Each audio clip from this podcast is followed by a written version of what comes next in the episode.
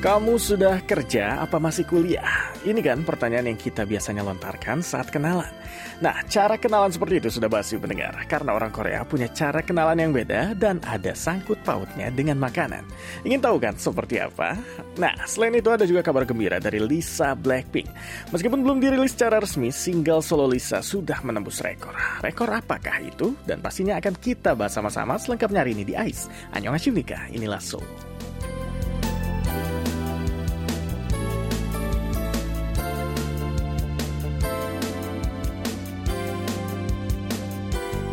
Soul. Annyeonghaseyo Nika, sahabat pendengar KBS World Radio. Kita jumpa lagi bareng program AIS. Kita jumpa lagi bareng di program AIS. Bersama bareng saya DJ Alvin Kobus ya Yang akan menyampaikan ragam informasi terbaru dari Korea Selama 30 menit ke depan. Dan gimana kabar pendengar hari ini? Semoga masih sehat walafiat semua ya. Dan kalau ada teman-teman atau keluarga yang tengah sakit Mudah-mudahan lekas pulih ya. Doa terkirim dari sini dan pendengar, pas masa-masa masih kuliah dan baru lulus, kayaknya ketemu dengan orang baru itu sesuatu yang exciting banget. Dan sampai sekarang, saat usia bertambah, saya masih senang juga sih sudah punya atau nantinya punya kenalan baru. Tapi ada tahap yang pengennya saya lengkap atau lewati aja, yaitu tahap basa-basinya. Semisal umurnya berapa, sudah kerja apa masih kuliah, jurusannya apa, tinggal di daerah mana, bla bla bla, dan pertanyaan basa-basi lainnya.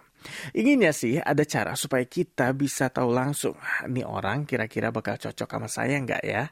Tapi, jadi itu nantinya nggak akan menghabiskan waktu ngobrol atau hangout beberapa kali. Kalau pada akhirnya ternyata kepribadian kita sama, orang itu cocok atau enggak. Karena maklum ya, seiring bertambahnya usia, kayaknya waktu itu semakin berharga dan toleransi sama basa-basi semakin berkurang. Atau mungkin juga karena efek tinggal di sini, jadi ngikutin warga sini yang serba pali-pali alias cepat-cepat.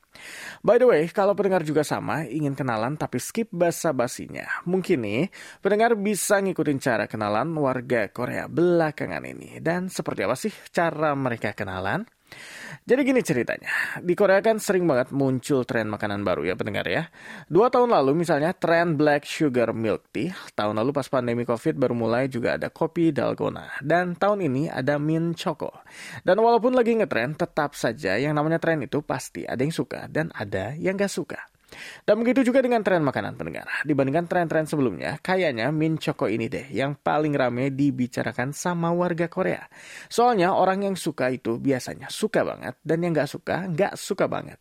Dan dari sinilah muncul cara kenalan baru ala orang Korea. Jadi kalau dulu pas kenalan orang Korea nanyanya kelahiran tahun berapa, jurusannya apa. Sekarang nanyanya kamu tim yang mana? Pro Min Choco atau anti Min Choco? Soalnya tergantung dari jawabannya kita bisa kira kira-kira bakalan cocok nggak ya kita sama orang ini. Dan debat Minchoko ini juga sampai jadi topik juga loh di salah satu drama Korea yang lagi hits yaitu Nevertheless. Ada yang udah nonton? Pasti udah ada ya. Tapi Minchoko saja pasti nggak cukup ya untuk mengetahui cocok apa enggaknya kita dengan orang itu. Nah, sekarang ini pendengar, lagi musim buah peach alias buah persik di Korea. Dan di Korea, buah persik itu ada dua jenis yang dijual. Ada yang keras dan ada juga yang lembek. Karena selera warga Korea soal buah persik juga sama kontrasnya dengan Minchoko. Jadi pertanyaan selanjutnya adalah kamu tim buah persik yang keras atau tim buah persik yang lembek. Jadi bayangin ya kalau kita misalnya nih kita sukanya buah persik lembek tapi pacar kita sukanya buah persik keras. Berarti kalau nanti nikah dan punya anak pun setiap musim buah persik kita harus beli dua-duanya yang keras dan yang lembek. Jadi itu mungkin komprominya ya. Dan selera orang pasti sudah pasti berbeda-beda pendengar. Dan sebenarnya di Korea juga banyak sih makanan yang split 50-50 antara yang suka dan yang enggak. Contohnya nih ceker ayam, lalu jeroan, lalu juga hejangguk alias sup darah sapi. Tapi kalau makanan seperti itu kan lumrah banget ya. Orang Indonesia juga ada yang suka dan yang ogah kalau disuruh makan ceker atau jeroan. Tapi kalau cokomin dan buah persik itu kesannya inosen banget. Tapi nggak disangka nih, ini juga menuai reaksi yang bertentangan pasangan. Kalau di Indonesia apa yang setara ya? Misalnya suka durian atau nggak suka durian. Atau misalnya kubu Indomie versus mie sedap. Tapi yang paling epic tentunya, oh ada lagi. Uh, suka beng-beng yang dingin masuk kulkas atau beng-beng yang nggak masuk kulkas. Dan tentu saja yang paling juara adalah kamu tim bubur diaduk atau tim bubur yang nggak diaduk. Uh, pendengar yang mana? Saya tim bubur yang diaduk. Maaf kalau kita nggak sama dan nggak cocok ya. Tidak apa-apa, semuanya punya selera yang sama. Dan gimana nih menurut teman-teman pendengar cara baru orang Korea kenalan ini? Jadi misalnya nih ya contoh ya, Hai salam kenal, by the way lu kubu Indomie atau mie sedap. Dan kayaknya kalau di Indonesia kenalannya kayak gini bisa kocak juga ya. Bisa nanti coba pendengar nanti coba ya kalau punya teman baru. Dan pendengar, gimana kalau kita dengerin lagu dulu nih habis denger info yang tadi. Dan untuk lagu pertama hari ini, saya puterin ya lagu dari Hyoyeon SNSD yang dance-nya lagi viral di medsos belakangan ini. Dan ini dia Hyoyeon dengan lagu Second. Enjoy.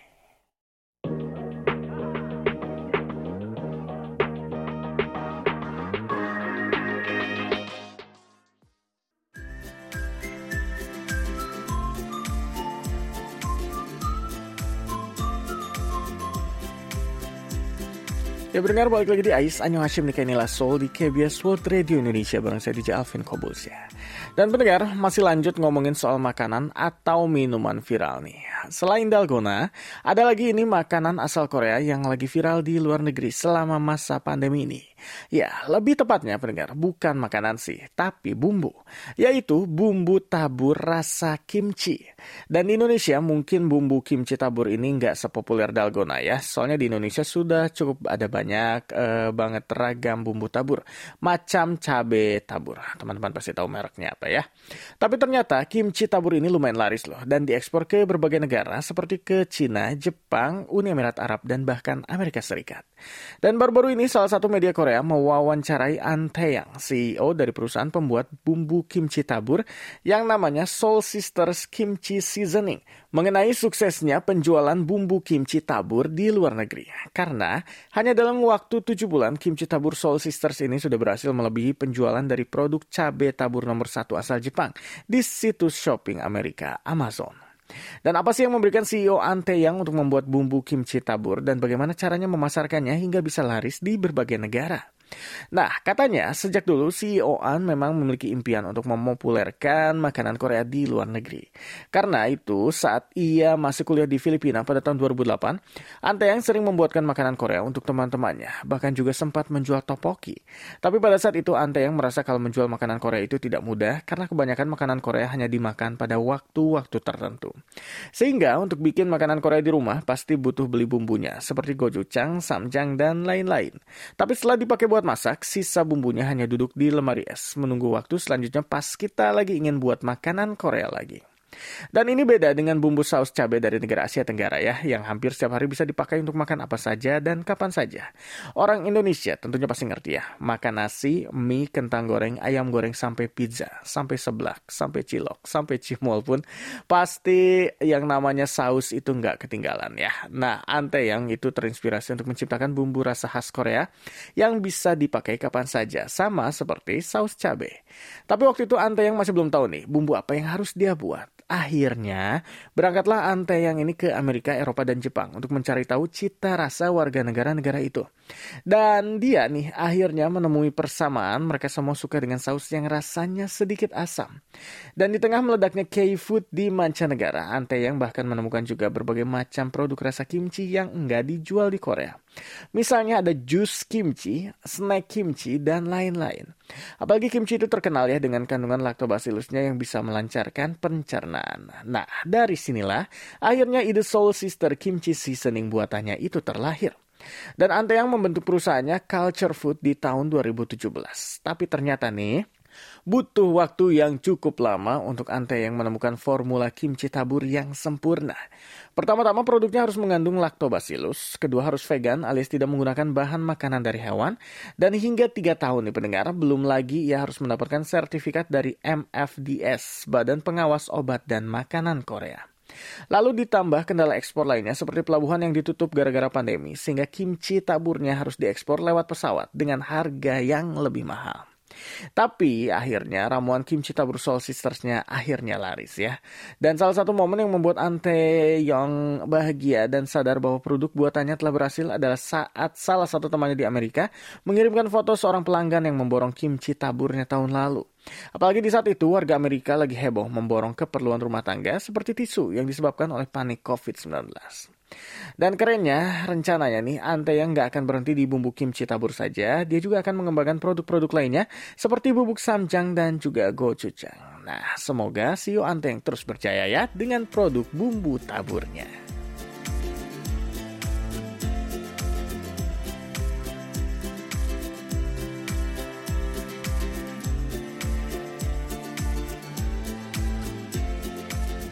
Nah pendengar, selain makanan, di masa pandemi ini juga makin banyak nih warga Korea yang memelihara hewan. WFH alias kerja dari rumah jadi salah satu aspek penyebabnya. Dan selama bekerja di rumah, jadi banyak warga Korea yang merasa kesepian dan akhirnya memutuskan untuk mencari teman pendamping. Dan selain itu banyak juga sih aspek lainnya mengapa jumlah keluarga yang memelihara hewan meningkat di Korea. Ada perubahan persepsi tentang hak hewan sebagai makhluk hidup. Lalu ada juga aspek lain seperti warga Korea yang lebih memilih untuk hidup lajang atau hanya memiliki satu anak saja. Sehingga untuk mengurangi rasa kesepian banyak yang mengambil opsi mengadopsi hewan peliharaan. Dan memelihara hewan tentu saja nggak mudah ya pendengar ya. Layaknya manusia, mereka juga butuh perawatan. Dan kalau sakit, dibawa ke dokter dan diberi obat. Penyakit yang diderita hewan juga sama kompleksnya seperti manusia. Ada yang menderita obesitas, memiliki kondisi jantung, penyakit diabetes, dan lain-lain. Tapi tentunya obat yang digunakan untuk manusia nggak bisa dong ya untuk digunakan untuk hewan. Karena itu seiring bertambahnya banyaknya keluarga yang memelihara hewan dan menganggap hewan peliharaan sebagai anggota keluarga mereka, dalam beberapa tahun ini nih, industri farmasi hewan peliharaan pun berkembang pesat di Korea. Dan sebagai perbandingannya nih, pasar perawatan medis untuk hewan di Korea di tahun 2010 kira-kira senilai 2,8 triliun won. Di tahun 2020 angka itu naik hingga 5,7 triliun won. Perusahaan farma khusus untuk hewan peliharaan yang sudah ada pun juga berkembang pesat. Misalnya nih seperti perusahaan Eagle Bed yang omsetnya berkembang dari 11 11 miliar won di tahun 2015 menjadi 21 miliar won tahun lalu, naik 10 miliar won dalam waktu 5 tahun saja. Dan melihat pesatnya perkembangan industri medis untuk hewan peliharaan, perusahaan farmasi besar Korea pun berbondong-bondong nih membuat anak perusahaan mereka sendiri khusus untuk produk-produk medis hewan peliharaan. Contohnya nih perusahaan farmasi Yuhan menciptakan obat untuk merawat penyakit disfungsi kognitif semacam, penyakit Alzheimer. Khusus untuk hewan peliharaan tapinya ya. Selain itu ada juga perusahaan Green Cross nih yang membuat merek Lepote, merek obat-obatan khusus untuk hewan. Saya sendiri juga merasa ya pendengar ya, setiap kali saya jalan, entah pulang pergi dari kampus biasa atau ngajak anak-anak jalan di taman, banyak banget orang yang ngajak anjing mereka jalan-jalan juga. Dan kadang-kadang sudah seperti anak sendiri, begitu didorong pakai stroller dan digendong di dalam tas. Jadi lucu banget. Nanti pendengar datang ke Korea, kalau ada orang lagi dorong stroller, jangan yakin kalau itu isinya anak bayi atau anak balita, karena bisa jadi itu isinya anjing ya. Dan menurut Asosiasi Pakar Medis Hewan Peliharaan di Korea, industri farmasi untuk hewan akan semakin berkembang mengikuti perubahan perubahan persepsi masyarakat Korea akan hewan. Dan sepertinya obat-obatan untuk hewan di masa depan akan semakin umum dijumpai di apotek-apotek layaknya obat-obatan untuk manusia. Dan pendengar, Ais masih akan lanjut lagi nih dengan dua topik terakhir hari ini. Tapi kita dengerin lagu dulu ya. Saya mau puterin lagu dari Baekhyun dengan lagu Bambi.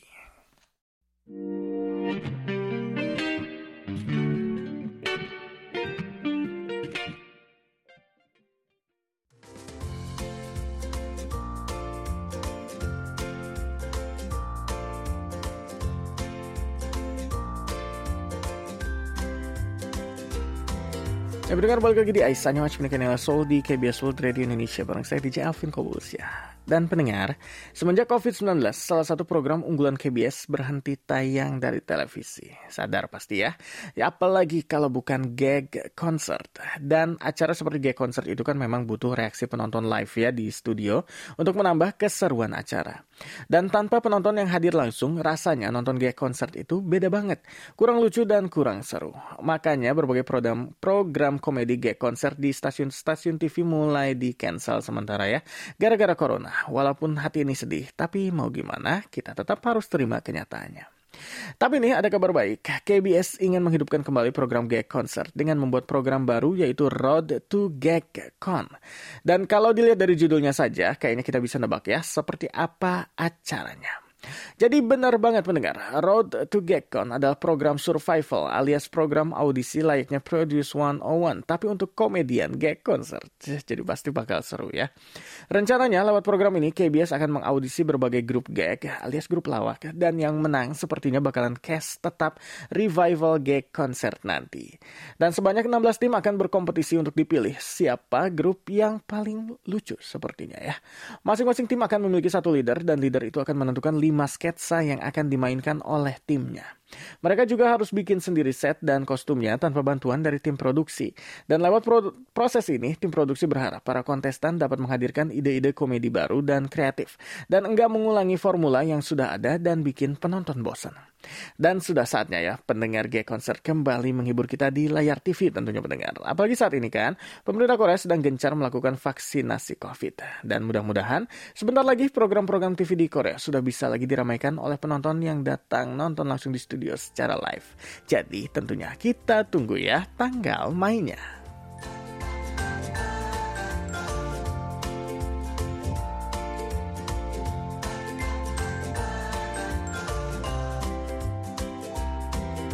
Dan sekarang waktunya kita ngomongin tentang artis yang sudah lama banget nih ditunggu tanggal mainnya. Dan untuk info terakhir Aisar ini saya ada kabar dari Lisa Blackpink. Dan aduh, memang antisipasi para Blinks dan juga penggemar K-pop sudah nggak bisa dibendung lagi ya pendengar. Mulai dari munculnya desas-desus kalau Lisa bakalan ngeluarin single solo, kayaknya komen netizen di internet itu selalu saja nanyain, kapan nih Lisa debut solo? Dan pada awalnya katanya langsung habis Rose debut solo. Tapi sudah sebulan, dua bulan lewat, bahkan sampai musim panas lewat pun YG nggak juga mengeluarkan statement kapan Lisa bakalan debut. Dan akhirnya nih, akhirnya pendengar, setelah lama ditunggu-tunggu, beberapa hari yang lalu YG akhirnya mengeluarkan teaser poster single solo Lisa yang berjudul La Lisa.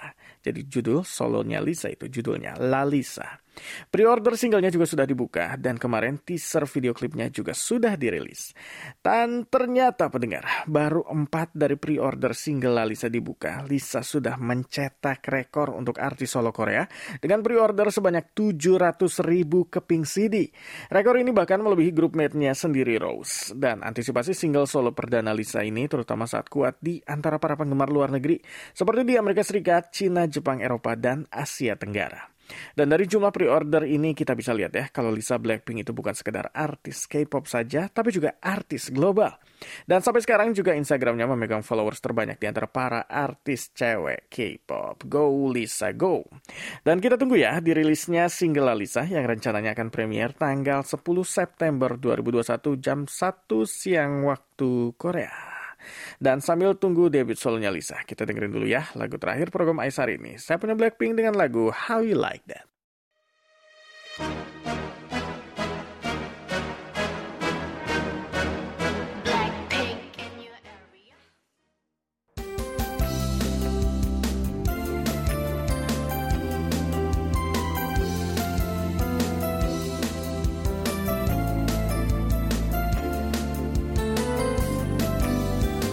Ya teman-teman, kabar dari Lisa barusan jadi penutup dari program Ais hari ini. Pokoknya stay tune terus di KBS ya. Karena siaran hari ini belum selesai nih. Masih ada kelas drama Korea buat kalian yang ingin belajar bahasa Korea. Dan juga selangkah satu Korea untuk kalian yang tertarik dengan perkembangan hubungan antara Korea Selatan dan Korea Utara. Saya DJ Alvin Kobul, mohon pamit ya. Kita jumpa lagi besok di Jumat Ceria. Meldo Hamkeheyo.